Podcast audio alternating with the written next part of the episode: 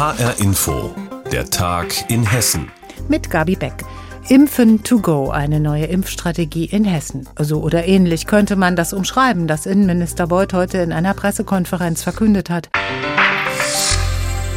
Demnach fällt die komplizierte Registrierung und die umständliche Terminvergabe ab dem 1. August weg und jeder kann sich überall in einem der hessischen 28 Impfzentren impfen lassen. Das Ziel ist es, bis zum Herbst alle impfwilligen Hessen zu impfen. Unser Wiesbaden-Korrespondent Andreas Meyer-Feist hat meinem Kollegen Uwe Beutler erklärt, wie das genau funktionieren soll.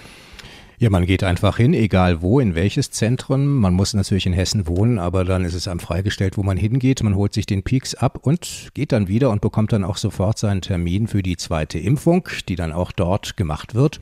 Übrigens, wer jetzt schon einen Termin hat für August und nicht warten will, kann auch einfach so hingehen. Ab 2. August muss auf die Terminvergabe keine Rücksicht mehr nehmen. Zu tun hat das natürlich mit der ziemlich plötzlich einsetzenden Menge an Impfstoff. Erst in den letzten Wochen gab es nach Auskunft der Landesregierung eine wirkliche Entspannung der Lage, kein Mangel mehr und deshalb auch keine Mangelverwaltung, zumal sich eben jetzt auch die Zielrichtung ändert. Jetzt sollen die Unentschlossenen erreicht werden. Man hat aber schon einiges erreicht. Inzwischen sind 60 Prozent Prozent der Menschen in Hessen erst geimpft und 50 Prozent haben schon ihre Zweitimpfung. Die Impfzentren machen ja Ende September zu, dann sollen die Arztpraxen ran. Wie will man da vermeiden, dass es beim Übergang vielleicht ein bisschen hakt?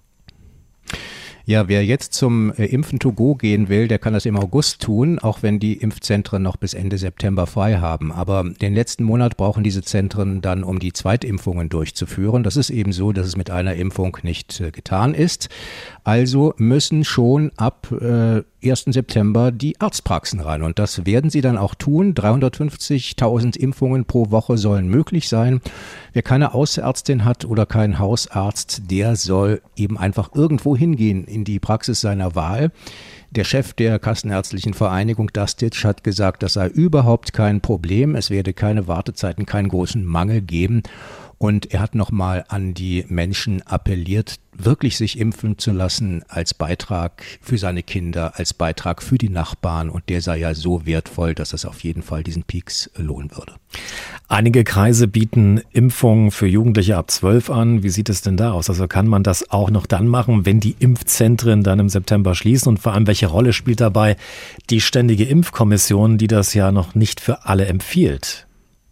Also ganz klar, die Kinder- und Jugendärzte, aber auch die Kassenärztliche Vereinigung in Hessen wünscht sich das einfach, dass auch Kinder ab zwölf geimpft werden. Und es gibt ja auch Impfstoffe, die tatsächlich für Jugendliche zugelassen sind. Und man sagt hier auch, das würde den regulären Schulbetrieb doch sehr vereinfachen im neuen Schuljahr. Aber eben noch keine Klarheit. Darüber wundert man sich ein bisschen auch in der hessischen Politik. Hier wünscht man sich diese Klarheit, sagt aber auch, man werde in den Impfzentren für zwölf Jährige oder für Menschen ab zwölf ein Impfangebot machen. Nicht überall, da muss man sich dann erkundigen und wenn die Impfzentren dann schließen oder nur noch Zweitimpfungen machen, dann können Eltern oder auch die Jugendlichen selbst zu jedem Kinder- und Jugendarzt gehen und sich da erkundigen.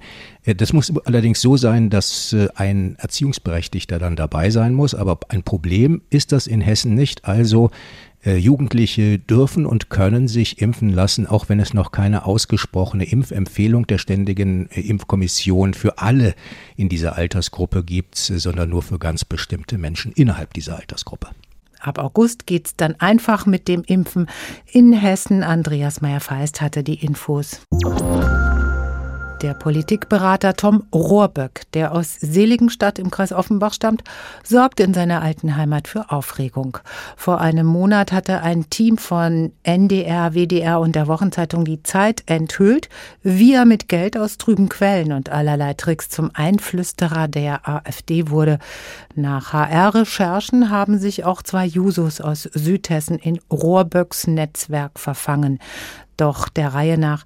Der Beitrag von Volker Siefert fängt mit Rohrböcks Verbindungen zur Hessen-FDP an. Anfang 2020 war die FDP-Bundestagsabgeordnete Bettina Stark-Watzinger von einer Mitarbeiterin ihres Wahlkreisbüros zu einem von Rohrböck organisierten Hüttenabend bei Salzburg gelotst worden. Dort tummelten sich auch AfD-Funktionäre. Auf Anfrage des HR schreibt die inzwischen zur FDP-Landesvorsitzenden gewählte Stark-Watzinger: Meine Wahlkreismitarbeiterin war für mich die einzige Ansprechpartnerin für die Veranstaltung. Meine Reisekosten mit Ausnahme eines Essens bei der Veranstaltung habe ich selbst getragen. Da ist mir zum ersten und einzigen Mal in meinem Leben Herr Rohrböck begegnet, von dem ich bis dahin weder gehört hatte noch wusste, dass er hinter der Veranstaltung stehen würde. Stark-Watzinger, die damals Vorsitzende des Finanzausschusses des Bundestags war, will sich an dem Abend frühzeitig zurückgezogen zurückgezogen haben, dass sich auf der Hütte ein AfD-nahes Spektrum versammelt hatte. Doch sie ließ die Sache offenbar auf sich beruhen, bis dann anderthalb Jahre später Journalisten des Rechercheverbundes aus NDR, WDR und Zeit bei ihr angefragt hatten. Dann entließ sie ihre Mitarbeiterin, die die Salzburg-Reise eingefädelt hatte, und distanzierte sich öffentlich von Rohrböck. Nicht glaubhaft für Mariana Schott, stellvertretende Fraktionsvorsitzende der Linken im Hessischen Landtag. Tatsächlich kann man immer im politischen Leben in eine Falle tappen, aber dann muss man mit der Falle umgehen. Und wenn man mit der Falle umgeht durch Verschweigen und Vertuschen und erst wenn das Ganze öffentlich wird, auch personelle Konsequenzen zieht oder darüber überhaupt berichtet, dann ist es für mich zweifelhaft. Nach HR-Recherchen handelt es sich bei der inzwischen gefeuerten Mitarbeiterin um Martina S. Sie ist für die FDP kommunalpolitisch in Rottgau im Kreis Offenbach aktiv. Fragen des HR hat die junge Juristin bislang nicht beantwortet.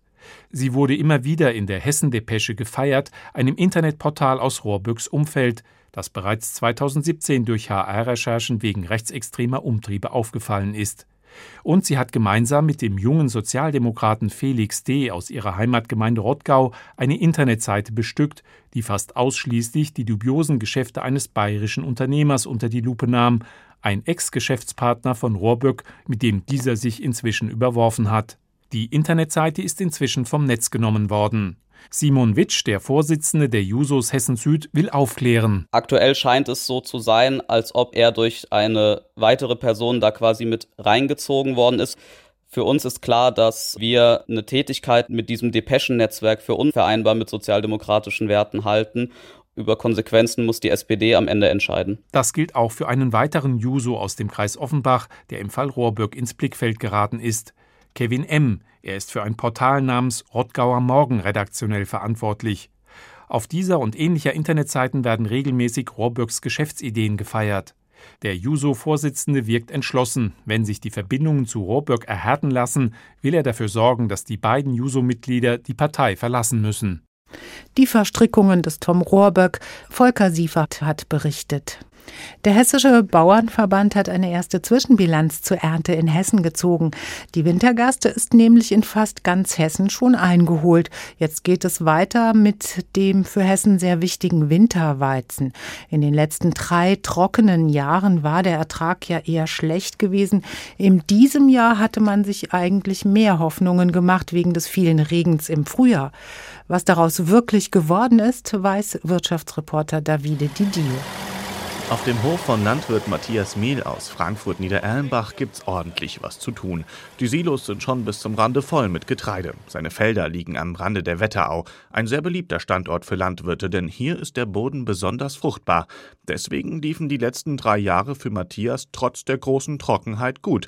Der Boden kann nämlich viel Wasser aufnehmen. Dieses Jahr bleibt die Ernte bei ihm aber durchschnittlich. Jetzt hatten wir genug Wasser und hatten mit einer guten Ernte gerechnet, mit einer sehr guten Ernte gerechnet. Aber dadurch, dass dann die Sonne gefehlt hat, haben wir dann gesehen, es braucht nicht nur Wasser, sondern auch Sonne. Bei uns in der Region sind die etwas trockeneren Jahre offensichtlich die besseren. Nicht nur Wasser ist ein Faktor bei der Ernte, auch andere Witterungsbedingungen sind entscheidend. Der April war zu kalt, es gab zu wenig Sonnenschein und im Juni gab es eine Hitzewelle.